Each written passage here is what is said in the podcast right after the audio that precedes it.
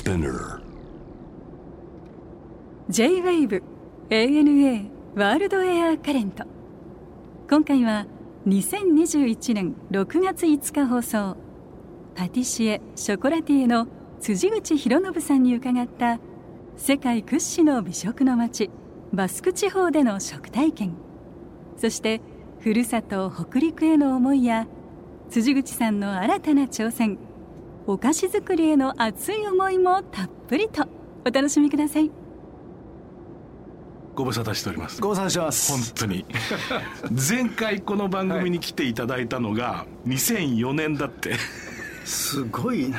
2004年。17年ぶり。17年ですか。ですね。いやお店今どれぐらいあるんですか？全国だけじゃなくて世界中にあるでしょ、今も。いや世界は韓国韓国が34箇所ですね。あとまあフランスとかにね、うん。あの貿易するような素材をやっぱりねどうしても向こうから入れたいんで、うん。まあ、そういう会社作ったりとか。日本の中には全国的にはどれぐらいのお店のそうですね。今あの、まあ、東京でいうと15店舗ぐらいですかね、まあ、それぞれ違うんでブランドがね。なるほど。はい。さて今日は旅のお話を伺いたいんですが思い出の地ということで挙げていただいたのがバスク、はい。サンセバスチャうん。ン、まあ美食で有名ですよね。僕行ったことないんですよ。えマジっすか？はい。これまで何回行かれてるんですか？年に4回ぐらい行っててもう十何回か行ってます。何求めに行くんですか？実は今あの三重にリゾートも作ってるんですよ。買ってた。すごい。本当。そう。たまたまねディズニーランド2個分ぐらいの作ってまして、はあ。いや別にお菓子から離れたわけじゃないですよ。もちろんわかります美食の街をね作ってるんですよ。それは街を作るの？街というかあのレストランがたくさん入ってる。一応民間初のサービスエリアはあなるほど。を今作ってまして、でビソンっていうね美しい村と書いて、うん。横文字であの造語ですけどね、えビソンというエリアを作り上げて、でそこの中に和風のね旅籠を作ってえうん。上は旅籠でね、うん。で風鈴がリンリンってなりながら、ん。こう下が全部バルガイなんですよ。和のバルガイ。バルがあるわけね。和なガイのでも。和なんですそれが。だからなんか浴衣着ながらこう上から見て、あなるほどなるほど。人が行き交うのをこう見れるような形おでおその美食のお町バスクのエネコ市長っていうのがいるんですねバスク、えでそのエネコ市長のところに行ってそこ滝町って町なんですけど、はい。あのその滝町の町長と一緒にねサンセバスチャンに実は手紙を書いてできれば美食の友好都市をサンセバスチャンとね、ん。滝町で結ばせてくださいとおいう形で手紙を出したんだけど、まあ、向こうはノーと。っていうのはそういう話は世界中から来てると。そうだそうだで世界中から来てるっていう話だったんだけどいやもうダメ元でとりあえず会いたいと。そのダメっていうのは分かったと、うん。とりあえず会いに行きますってことで、その町長連れてね会いに行ったんですよサンセバスチャンの市長に、うん。だからとりあえず時間は本当に20分とかうん。時間は取れますとうん。いう形で、うん。その空いてる時間だけに表敬訪問して、うん町長と、うん。それでねその僕が抱えてるその美食の街構想をバッと開いて、はい。で町長とね一緒にそのプレゼンをして、はい。しつこく。そしたらねなんとその20分がもう40分ぐらいまでうん時間伸びて、うんで最後に、あの市長がねここまで熱く語られたことはないと。でこの犯行をしたら君らは帰るのかって言ってこのこれに調印したらお前ら帰るんだろって言われてそれでそこからすごく仲良くなってそれでまたこっちにも、うん。サンセバスチャンからそのエネコ市長が来て日本に来てはい。で僕らもてなしたわけですよ、はい。でもてなした時にあのスペインのねうん。ワインをバッと並べてうん。スペインのバスク地方だから、はい。で出したらスペインワイン出した途端に怒り始めて、俺らを誰だと思ってんだみたいうな、んなるほど。俺らはスペイン人じゃないとバスク人だと。もうスペインのワイン俺絶対飲まねえみたいな。あそうなんだ。スペインのワイン飲むぐらいだったら俺はフランスのワイン飲むっつって、でもフランスのワインも一応用意してたんで、それ全部下げて。でフランスのワインを飲ましてで盛り上げて、でこのビソンのオープンにこぎつけるために調印を取って。なるほど。それでそこからね毎年4回ぐらいは行き来して、ん。そこにあの、まあ、サンセバスチャンというとバルガイが非常に有名なんですけど、はい。そこで世界チャンピオンを取った方がいるってことでその方をたまたまサンセバスチャンに常駐している日本人のジャーナリスト食のジャーナリストがいて、はいその方からその世界チャンピオンの方を紹介されて、ん。それでその方を日本に誘致するっていうことでその方とも調印してでそういうその世界チャンピオンとかまたその野菜のバルのすごい有名な方とかねはカーサフローラっていうすごい美味しい店があるんですけど、ええ。そこのシェフとかも来ていただいてって形であ親善大使だね、どんどんこうね、ん美味しい店を今日本に引っ張ってんの、なるほどなるほど実際そのバルガイのみならずいわゆるこうレストランってもすごくいいのがたくさんあるんですって。でやっぱりそのサンセバスチャンなぜそこまでその食美食に特化していったんでしょうか？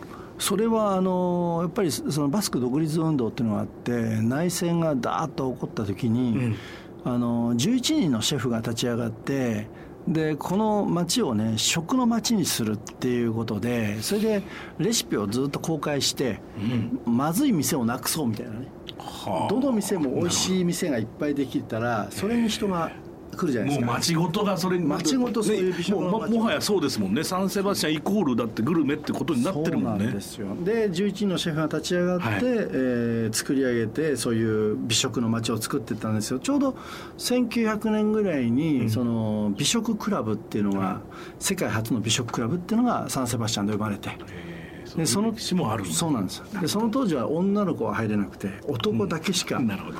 その美食クラブに入れなくて、その美食クラブっていうのはサンセバスチャンの素材をうまく使った料理を自分たちで作って、その料理の研究をして、ん。それを広げるというそういう活動だったんです。よだから非常にそのサンセバスチャンっていうのは食で今どんどん栄えてでその隣のそのビルバオっていう町がグッケンハイム美術館っていうのがあって、六本木ヒルズのあの雲のね、うん。オブジェがあると思うんですけど、まあああいったものがいっぱいあってですね、ん。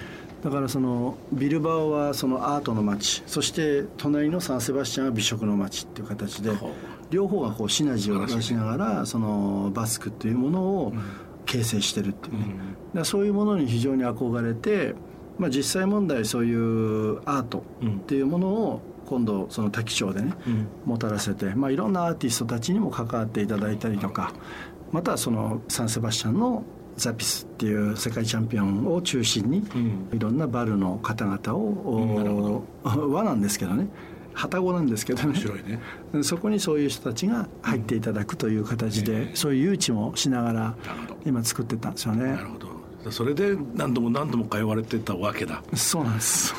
ね時間もかかってるよね。いや、ね。結構、まあ、土地を買ってからもう8年ですかね。8年間8すごいね。年8年間ずっと寝かせっぱなしでね、すごいでこれサンセバスチャンというとあのドキュメンタリーの映画も上映されたというサンセバスティアン国際映画祭。これいつだったんですか？一昨年ですかね。一昨年ですか。あのちょうど僕の映画がはい。出来上がって、国際線でかけていただいたりなんかして、でその後でサンセバスチャン国際映画祭でも上映していただけるということで、ん。で呼ばれて。反応ってどうでした？いやもうすごくもう超満員で。あの まあ映画が終わったらもう皆さんスタンディングオベーションしていただいて、まあ本当に、まあ、一緒の記念になりましたね。すごいですねサンセバスチャンでのバルの話を伺いたいんです。やっぱりたくさん回りました。ほとんどのお店はもう。もうほとんど回りましたね。もうあのだからもう食べるじゃないですか。自己申告なんで。そっかそっか。そっかガバガバ食べて、ん。いやこれとこれとこれとこれと、はい。これ3つこれ3つ。適当に適当じゃないですよ。ちゃんと僕は言ってるんだけどでも自己申告だからね。自己申告だからなんか他の国の人たちはなんかいい加減に言ってるそうですかんだけどあの辻口さんの視点で見た場合ってのはどういうところを注目します？その、まあ、店のクオリティだったりこここの特色だったりそのいそれぞれのこの、まあ、一つ一言でバルと言ってもいろいろあると思うんですが、やっぱりあの辺ってなんかこう食と音楽とノリとなんかそういうのが一体になってこう日常が過ぎていくんで、はい。あのーなんかいてもなんか時間を忘れちゃうっていうか、なんかものすごく野菜にこだわってるやつもいれば、肉にこだわってるやつもいて でこの肉にはどうしてもこのワインだっていうねそのワインにこだわってるやつもいたりとか、はい。まあ、あとはその必ずバル終わったらバーみたいなとこ連れてかれたんですけどね僕はね、はい。うん、やっぱりそこで飲んだそのカクテル、まあ、そその方がまあカクテル世界チャンピオンだったんですけどそたまたま、もう本当に氷が全然溶けなくっていくら飲んでも氷が溶けないんですよ。なんでこれ溶けないのかなっていまだに思ってますけどね。教えてくんないんですよそのおじさん。ね、そう。なんかそういうところが行くたんびに必ずそこのバーは寄ってんですけどね。あそうですはい。中でもおすすめの店教えてそのバーの名前は何ていうんですか、なんちゅうバーだっけな。ゼピスっていうのはゼピスっていうのは世界チャンピオンのお店です。なるほどなるほであとカーサフローラっていうね、はい。お店があったりとか、うん。あとはそのそういうバーもあるんですけどサンセバスチャンにはそのいろんなね三つ星の、実は人口が18万人しかいないんですけど、ん。あのミシュランの星が、あの18個ぐらいあるんですよね。すごいね。そうそうそう。だからそういう「開けられ」っていうねレストランがあったりとかマルティンっていうその三つ星があったりとか。有名だね。バーだけじゃないんですよ。はい。アルサックっていうすごいスケベそうな親父なんだけど三つ星だったりとかね するんですけど。まあ本当にまあアルサック行った時なんかはもう厨房通ってそこからワインカーブ入りましたけどもう死ぬほどワインがもうどこまであるんだっていうぐらいワインがあったりとか。なんかまあいろんな三つ星なんだけどなんて変に仰々しくないっていうかものすごくフレンドリーですね。なるほどね。なんか、うん、フランスの三つ星とはまたちょっと違うノリなるほど。がありますねいやでもやっぱりさっきの話ですけれど時間をかけてね街全体でその美食の街にしてですよ、はいでもや世界中からお客さんが来るわけだからね。そうですよね。うん。それはやっぱりもう大変なことなんだと思いますよね、ね。だから本当にその、まあ、変わった街だなって、山の中行くとエチバリっていうね熟成肉のお店があったりとか、まあ、そこ行くとたまたま石川県出身の子がね、はい。あの数週でやってて出てきてくれたりなんかしたんですけどあこんなとこまでやっぱり日本人がね張り込んでやってんだなと思うと、まあ、どの店でもまあ日本人っている。んですよね。そうね。えちょっとふるさとと申しますか、えー北陸のお話を、はい。いまだにやっぱりしょっちゅう帰られてるんでしょ？そうなんですよ。今ね学校作りまして、あの成果とあと調理とで今年から今大学も作りまして、まあ食の大学金沢食ビジネス大学みたいな大学なんですけど、あのやっぱり日本の国のその教育制度っていうものがやっぱ専門課程に特化する大学を作らないと、ん。世界の今の流れに流れにフィットできないっていうことで、通常の大学の授業からもっと専門的なものをぐっと引き出して、そこにそのやっぱりアクティブなラーニングを入れながら教育カリキュラムを作るっていうことになって、専門学校を大学にできるという認可が変わったんですよね。なるほどなるほど。それでまああの3年ぐらい落ちましたけど大学。なかなか大学になれなくて、でどうしても大学を作るとなるとその教授の部屋が必要だったりとかね。図書室が必要だったりとか廊下幅がこのぐらいとかですね、はい。やっぱり全部の規定をクリアしないとですね大学に徹してもらえなくて、であとはやっぱり教授陣のメンツのクオリティもですね大学にふさわしいかどうかっていうのは全部文科省のジャッジが入るので。でようやくあの3年間ダメだったんですけど去年大学作れることになりまして、それでようやくスタートえそれは長年の夢だったんですか？やっぱり教育ってすごく重要だなと思ってて、まあ、もちろん向こうのフランスで学ぶっていうそのことも大事だと思うんですね、まあ、僕らフランス菓子やってますから、でももっともっと日本でできること、例えば農法なんかもそうなんですけど日本のこの風土に合った農法だったりとか、まあ、今僕岐阜県のところでカカオの畑を今作ってもらってるんですけど、うん、なんかそういう日本の風土でも合うような農業方式だったりとかそこから素材を作り上げてお菓子にしていく、うん、でストーリーのあるお菓子作りストーリーのある料理作りそういったものをもっともっと明確にすることによって、うん、職人のクオリティを上げていきたいっていうかね、うん、そういう思いがあってもうかれこれ、まあ、専門学校を作ってもう10年になるんですけどね、はい、まあ、僕自身朝から授業立ってですねあの生徒たちとお菓子を一緒に作ってるんですけど、うん、なんか逆にこうやって教えることによる発見っていうものもすごくあったりとか生徒たちがどういう思いでこうパティシエという職業を見てるのかなっていうのは非常にあの興味ありますしでまたこの子たちがどうやったら世界の舞台に立てたりとか、うん、まあ立てないまでもその自分が目標とするものを形にして、食というビジネスの中でやっぱ潤いにある生活をね、ね、作り上げる。またそこで雇用が生まれるっていうことがすごく重要だなと思って、ね、はい。いや先ほど、ね、辻口さんがご本人からそのフランス菓子とおっしゃったけれども、でももう辻口さんのチョコレートもしっかりしたけどやっぱりその今もうさ東京発っていうか日本初のそのスイーツだったりそのチョコレートだけに限ってもね、うん、ものすごい特色があるじゃないですか。そうですね。ね、まあ、いろんな人が出てきてるし、ね、みんながそれぞれのなんか武器を持って、うん、で本場ヨーロッパに殴り込みをかけるというかそういう時代だから、うん、だから本当にそれこそ石川県からっていうのはものすごくこれからのにとっては面白いあのアプローチですね。ですよね。はいやっぱりそういう特に世界農業遺産に一番最初に認定されたのも能登の農法なんでねあの揚浜製塩だったりとか、うん、ポラの櫓取りだったりとかそういうのがやっぱり後世地球上に残さなきゃいけない農業技法っていうことで、うん、あの世界農業遺産になったわけですけど、うんそういうのって結構探せば日本いっぱいあると思ってて。そこがなんかあの一つのそのストーリーになるものづくりっていうかね、うん、それがやっぱり語り部としてあのつながっていくからこそその付加価値を生むっていうか、まあ、そういう世界観を導き出せるような職人、うん、まあ、自分自身もまだまだ勉強不足なんでそういったところをもっと掘り下げながら、うん。自分で勉強しつつその勉強してる過程を子どもたちに教えながらみたいな、ね、どっちかっていうとそういう感じなんですよ。いや音楽も料理もそうだと思うけどやっぱりその師匠を見て盗むしかないもんね。きっと。これこうやったらこれできるんだよって言って僕の周りの弾き方を教えたってみんな絶対弾けないじゃない？見見ろっていうしかないもんね。見てやっぱりその洞察力って重要ですよね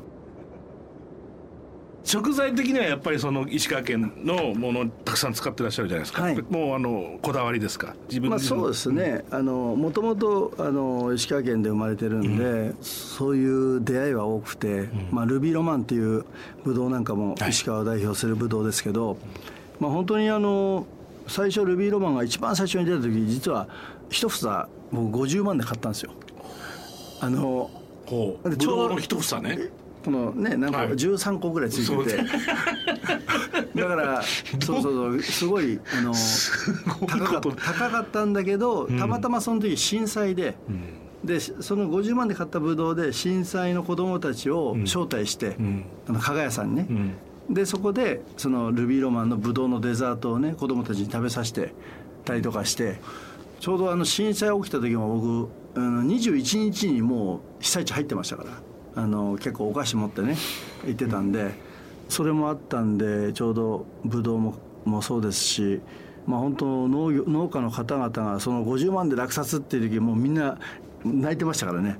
ややっぱそのぐらいなんか熱いものを感じるっていうか、はい、たくさんのブドウを切り落として、うん、その一つのブドウにエネルギーを集中させて、うん、一つ一つもう我が子のように育ててるんで、うん、まあ、このルビーロマンを石川の名産にするんだっていうその情熱が農家の方からがひしひしとこう伝わってきたんで、うん、そういう意味ではすごく思い出深いブドウなんですけどね、まあ、そういうのはいっぱいあるんですよね石川には。でしょうね。はい、うん、ありますね。それを辻口さんが使うことによって日本全国のみならずってことですよね世界中に発信できるんだもんね。まあなるべくそのブドウを紹介して、うん、農家の方と一緒にその美味しさをね、はい。共有していくっていうことってすごく大事だと思いますし、これから何かビジョンとしてもお持ちで実現しなくちゃならないと思ってることはどんなことですか？そうですね、やっぱり、まあ、本当僕もオープンしてもう25年目になりますけど、まあ、たくさんのシェフをね輩出してきて、まあ、弟子たちがみんな独立していく中でまたみんなで集まってなんか面白いお菓子を作ってこうなんかこう いいみんな自慢大会みたいな。なんかなんかそんなんやりたいなっていうね。うん。みんなそれぞれ本当に独立してもう神奈川県で食べログ1位になってるやつとかね、いますし、みんなそれぞれの舞台でもう広島行って広島の素材で頑張ってるやつもいるしもうありとあらゆるところにいるんですけど、なんか年に1回かうん。みんなそれぞれの自慢大会みたいなやってもいいなと思ってますね。辻口さんにとっての旅って一体何ですか？旅？うん。旅ってなんだ？もう人生じゃないですか。そうだよね。ずっと移動してるんでしょ？だって。旅って多分人生ですよ。もうアドベンチャーですもんね。うまいね。はいきっとあまり同じところにこうずっとこうじっとはしてられないタイプでしょ？僕そうでしょ秋賞って言われますね、その 僕旅であの仕事で旅多いんですけど、はい。何にもしなくていいよって言われたらずっと家にいますよ僕。何にもしないですよ。何してんですか？でぼーっとしてるんですよ。ぼーっとしてる マジっすか？もう大好き。もう無ですか？うんっていうかいやただぼーっとしてんですよ。そうなんですか？いやもうその時間がすごい好きですけれど。あでも辻口さん違うな。もう絶対走り回ってる。いやすぐどっか行っちゃうんでしょもう。いやカブトムシとかクワガタつかみに行ってるかもしれなう それもいいね。そうそう。ありがとうございました。楽しかったです。どうもありがとうございます。ANA World Air Current